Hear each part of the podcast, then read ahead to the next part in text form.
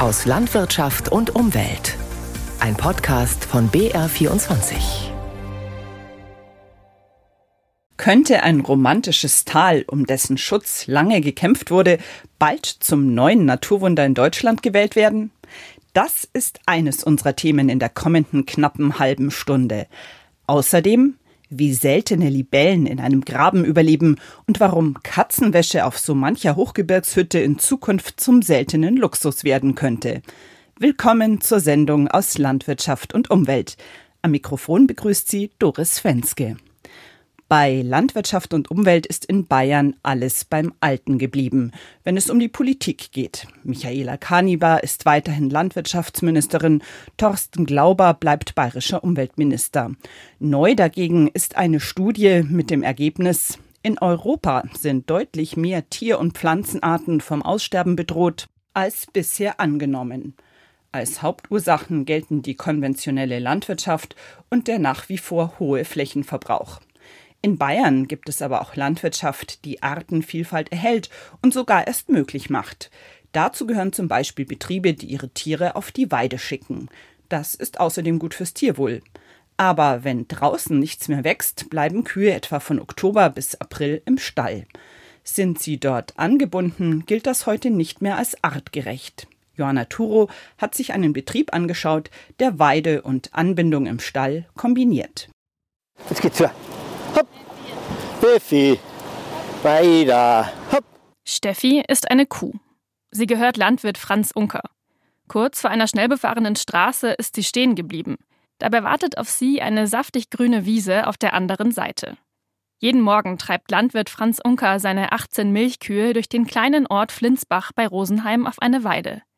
Die Szene wirkt fast wie aus einem Tourismuskatalog für Bayern.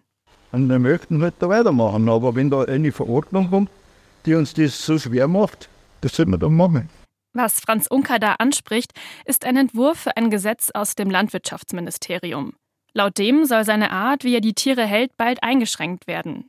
Denn nachts und über den Winter sind die Kühe im Stall, angebunden, jede mit einem eigenen Platz. Frei bewegen können sie sich dabei nicht. Laut Bundesregierung soll es in Zukunft verboten sein, Tiere angebunden zu halten. Landwirtinnen und Landwirte sollen also ihre Ställe umbauen. Doch so ein Umbau ist für viele gar nicht bezahlbar. Einen Laufstall für 18 Milchkühe von der Rendite her und von da, da kannst, das kannst du vergessen. Dann musst du mit der Tierhaltung aufhören praktisch. Tierschützer argumentieren, Kühe angebunden zu halten sei nicht artgerecht. Studien, in denen unter anderem das Sozialverhalten von Kühen untersucht wurde, bestätigen genau das. Besser geht es den Tieren, wenn sie sich auch im Stall frei bewegen können. Die Regierung sieht das Dilemma bei den Betrieben, bei denen die Tiere einen Großteil der Zeit vorbildlich auf einer Wiese verbringen. Deswegen wird an Ausnahmen für Betriebe mit sogenannter Kombihaltung gearbeitet, wenn sie bestimmte Voraussetzungen erfüllen. Erstens, der Betrieb hat weniger als 50 Kühe und zweitens, die Tiere kommen auch im Winter mindestens zweimal pro Woche nach draußen. Genau so macht das auch Franz Unker. Doch wenn er den Betrieb an seinen Sohn übergeben will, wäre laut dem Gesetzentwurf trotzdem endgültig Schluss.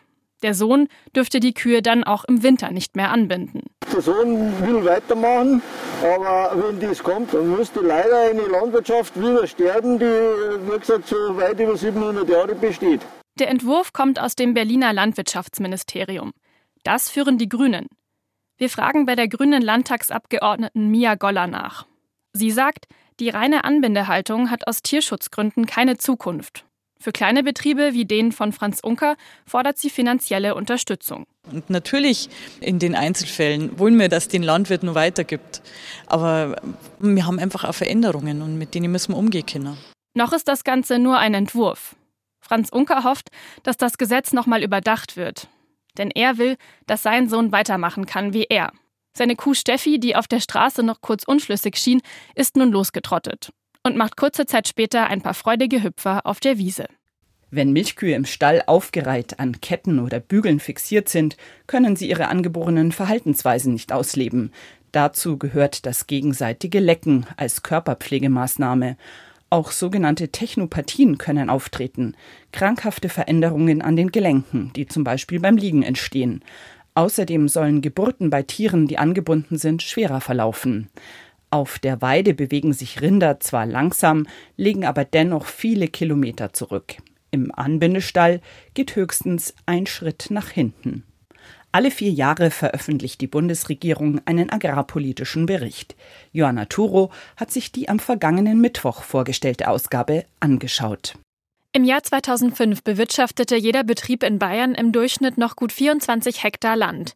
16 Jahre später waren es bereits fast 31 Hektar. Ein Grund, innerhalb dieser Zeit haben von über 130.000 Betrieben fast 30.000 Betriebe in Bayern aufgehört.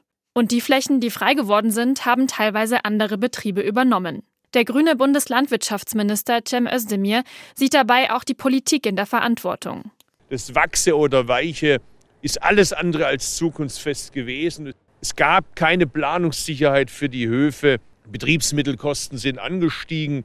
Man kann sich vorstellen, was das bedeutet. Aus dem agrarpolitischen Bericht der Bundesregierung geht aber auch hervor, der Strukturwandel in der Landwirtschaft verlangsamt sich. Es hören also immer noch Betriebe auf, aber es sind weniger als noch in den 90er oder Nullerjahren. In Bayern ist vor allem die Zahl der Betriebe, die Schweine halten, gesunken. Im November 2022 gab es 400 schweinehaltende Betriebe weniger als noch im Vorjahr. Die Zahl ist damit auf 3500 Betriebe in Bayern gesunken. Der Bundeslandwirtschaftsminister sieht den Rückgang beim Fleischkonsum als einen der Gründe und fordert, dass wir die Bereitschaft der Landwirte, sich anzupassen an verändertes Konsumverhalten, an veränderte Bedingungen in der Natur, dass wir das durch die Politik, durch einen guten Ordnungsrahmen begleiten müssen. Er setzt dabei vor allem auf die neue Tierhaltungskennzeichnung. Doch die bringt, so befürchten es viele Verbände und Tierhalter, vor allem viel Bürokratie mit sich. Der Oktober war der heißeste weltweit, nicht nur seit Beginn der Wetteraufzeichnungen, sondern seit 125.000 Jahren. In Bayern wirkt sich der Klimawandel schon jetzt stärker aus als im globalen Durchschnitt. Besonders drastisch macht er sich in den Alpen bemerkbar. War der vorletzte Sommer extrem trocken, folgten diesen Sommer auf Hitzeperioden Starkregen. Der Deutsche Alpenverein beobachtet immer mehr Wetterextreme und das bedeutet, Infrastruktur, Wege und Brücken werden immer öfter zerstört. Aber Sorgen macht nicht nur ein zu viel an Wasser, sondern auch ein zu wenig. Denn die Wasserversorgung mancher Berghütten wird immer ungewisser. Barbara Fuß war in den Berchtesgadener Alpen unterwegs. Eine Szene wie aus dem Alpenvereinsprospekt. Strahlend blauer Himmel, der Gipfel der Watzmannfrau links, das Watzmannhaus 30 Höhenmeter unter uns. Thomas Gsell, der Leiter der Hütten und Wege des Münchner Alpenvereins, ist mit Hüttenwirt Paul Ferst zur Wasserzisterne des Hauses hochgestiegen. Schaut doch gut aus? Ja, so wenn es immer war, war es toll. Dann müssen wir uns keine Gedanken machen. Weil es im Winter wenig Schnee gab, haben Thomas Gsell und der Juniorchef vom Watzmannhaus gebankt. Erleichterung. Bis zum Rand ist die Zisterne der Hütte mit Wasser gefüllt. Doch wie oft werden die beiden dieses Glück im Hochsommer noch erleben? Wenn ihr jetzt mich daran erinnert, wann war das letztes Jahr August? Ich meine, wir waren halt wirklich einen Tag später regnen und wir hätten das Haus zumachen müssen. Also es war wirklich da drin Wüste. Weil ich sehr klar auf da bin, ist schon eine Kindheitserinnerung, dass einfach Sommer waren, wo die Heiseln zugemacht worden sind, die Waschräume, Dixie-Klos auf. Paul Ferst übernimmt die Pacht vom Watzmannhaus in der nächsten Saison von seinen Eltern. Der Blick hier oben reicht vom Bergmassiv im Westen über das Tal bis auf die Grünfläche vor dem Watzmannhaus. Kaum vorstellbar, dass in dieses Bergidyll in den besonders trockenen Sommern mobile Plastikklos mit dem Hubschrauber geflogen werden müssen, weil die Quelle am Berg nicht mehr genug gespeist wird. Thomas Gsell zeigt nach oben zu den Geröllfeldern, wo noch die ausgedienten Wasserleitungen in der Sonne blitzen. Was eben früher der Riesenvorteil war, dass wir da oben Altschneefelder hatten mit 2, 3, 4 Meter Stärke und die dann sukzessive abgetaut sind, dass die Schneefelder zum Teil noch im August sichtbar waren.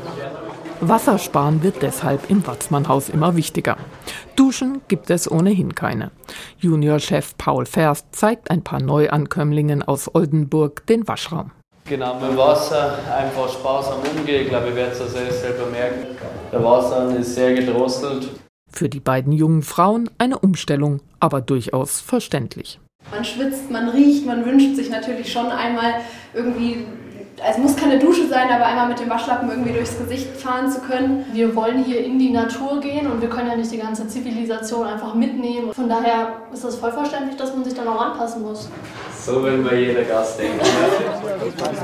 Eine kleine Hoffnung gibt es vielleicht doch, etwas unabhängiger von den Folgen der Klimaerwärmung werden zu können.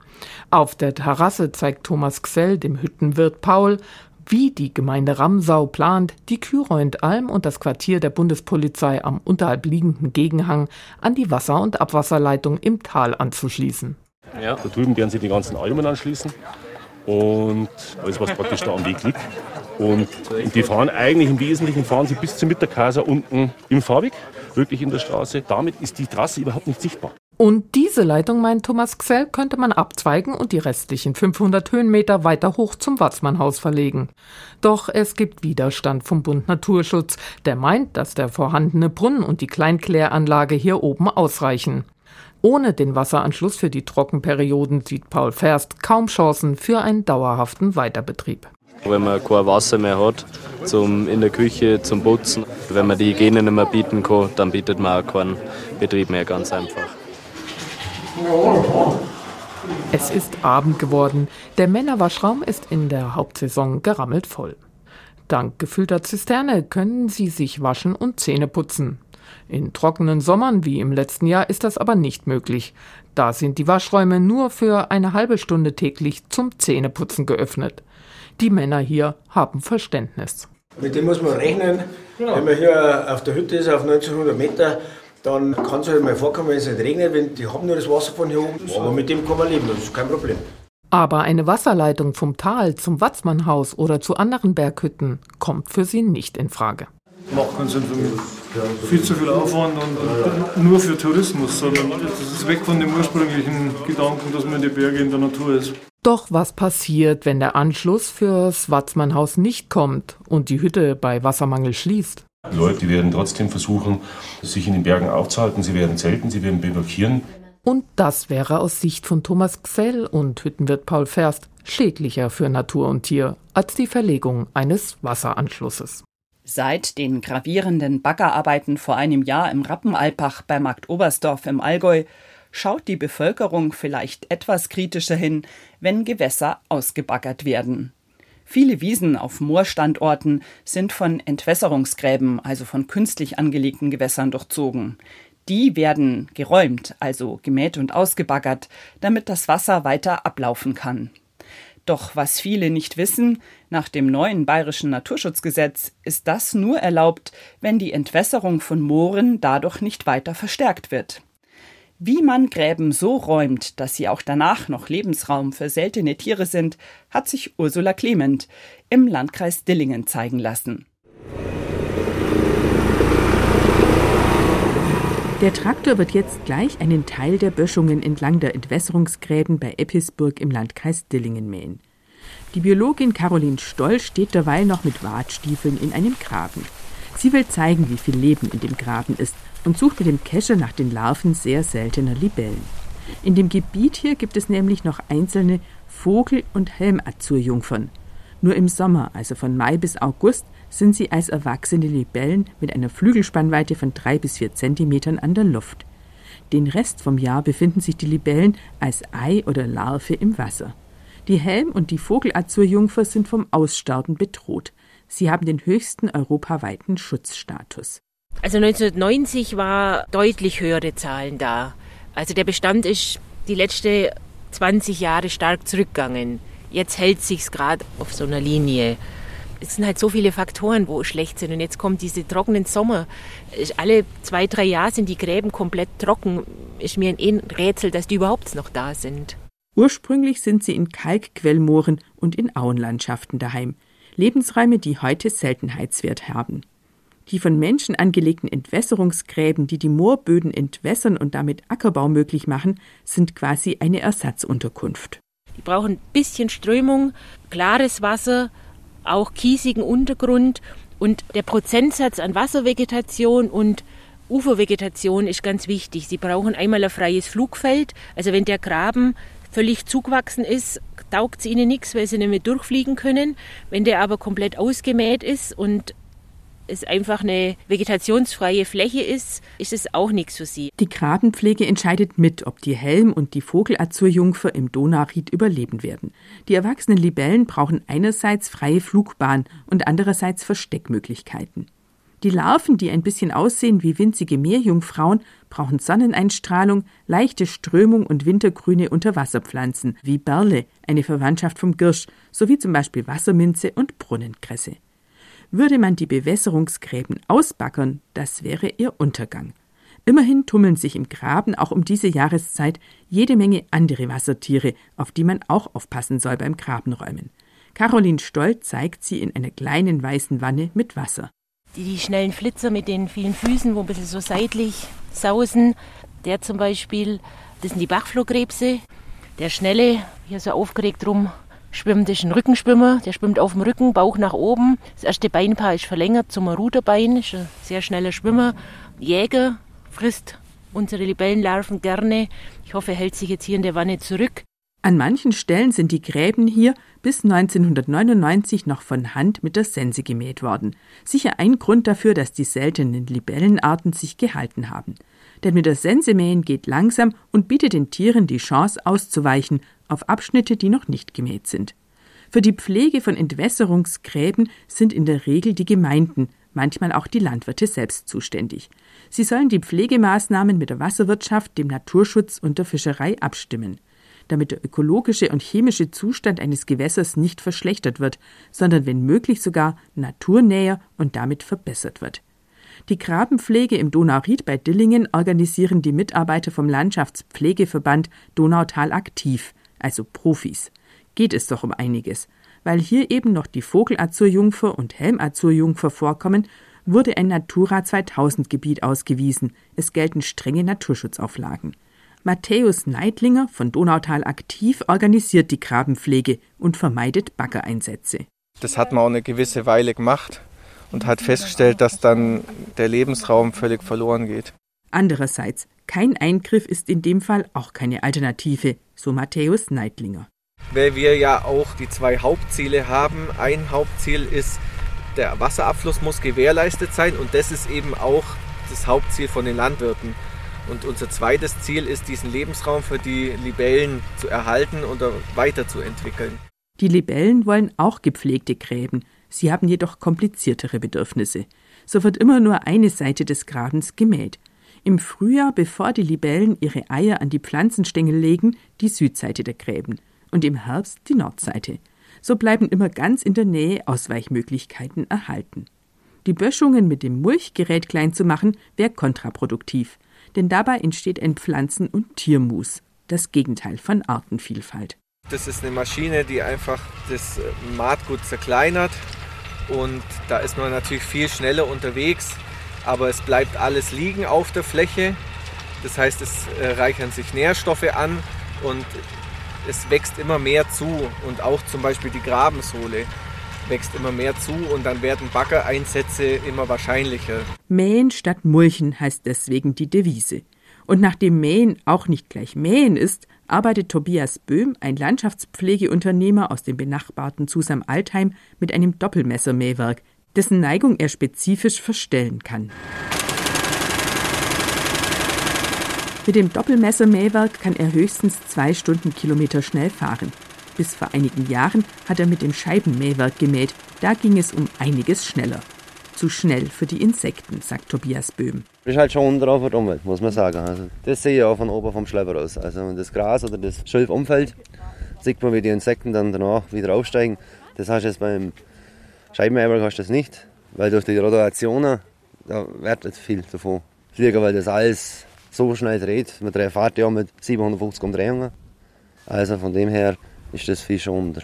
Tobias Böhm zieht das Mähgut anschließend mit einem Bandrechen, der an einem anderen Traktor angebaut ist, die Böschung hoch. In ein paar Tagen kommt er mit dem Ladewagen und transportiert die gemähten Pflanzen ab. Matthäus Neidlinger vom Landschaftspflegeverband Donautal aktiv. Also, glaube, jetzt das Grabensystem hier runter, da kann mich nicht erinnern, wann man da das letzte Mal baggert hat und es ist auch nicht nötig weil so wie wir hier arbeiten, schaffen wir genügend Material raus und es ist genügend Struktur dann auch für die Libellen da. Zum Glück lassen sich beim Grabenräumen die Ansprüche von Landwirten und Libellen unter einen Hut bringen. Wie viel die behutsame Pflege wirklich gebracht hat, wird sich im Sommer zeigen, wenn die Biologin das nächste Mal Libellen kartiert. Fast wäre es zerstört worden. Jetzt ist das Hafenlohrtal bei Roten Buch im Spessart für das Naturwunder des Jahres 2023 nominiert. Insgesamt stehen neun landschaftlich schöne Orte in Deutschland im Finale zur Wahl. Frank Breitenstein war in diesem besonderen Tal. Auf rund 20 Kilometer Länge schlängelt sich das Flüsschen Hafenlohr von Rotenbuch im Hochspessart aus, talwärts bis hinunter zum Main. Allein das grenzt an ein Wunder, denn vor 45 Jahren plante die bayerische Staatsregierung, das Tal in einen riesigen Trinkwasserspeicher zu verwandeln. Sebastian Schönauer, damals Lehrer und zweiter Bürgermeister von Rotenbuch, wurde zur Leitfigur des Widerstands. Bis heute führt er die Aktionsgemeinschaft Hafen-Lohrtal, die das Staudammprojekt nach jahrzehntelangem Kampf schließlich verhindern konnte.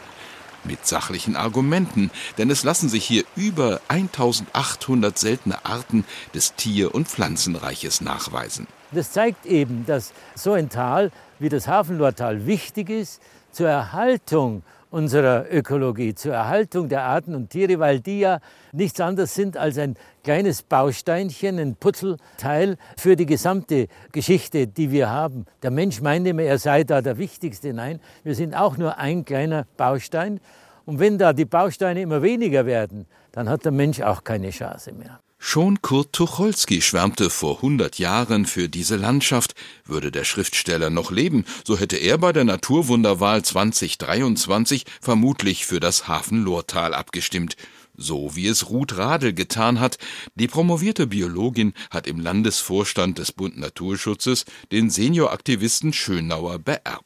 Das ist so eins der größeren Täler, wo es überhaupt keine geschlossenen Ortschaften drin gibt. Und da sind so kleine Höfe, Einsiedel, wie der Name sagt. Aber es gibt keine Ortschaften, es gibt keinen Handyempfang, manchmal gibt es keinen Strom.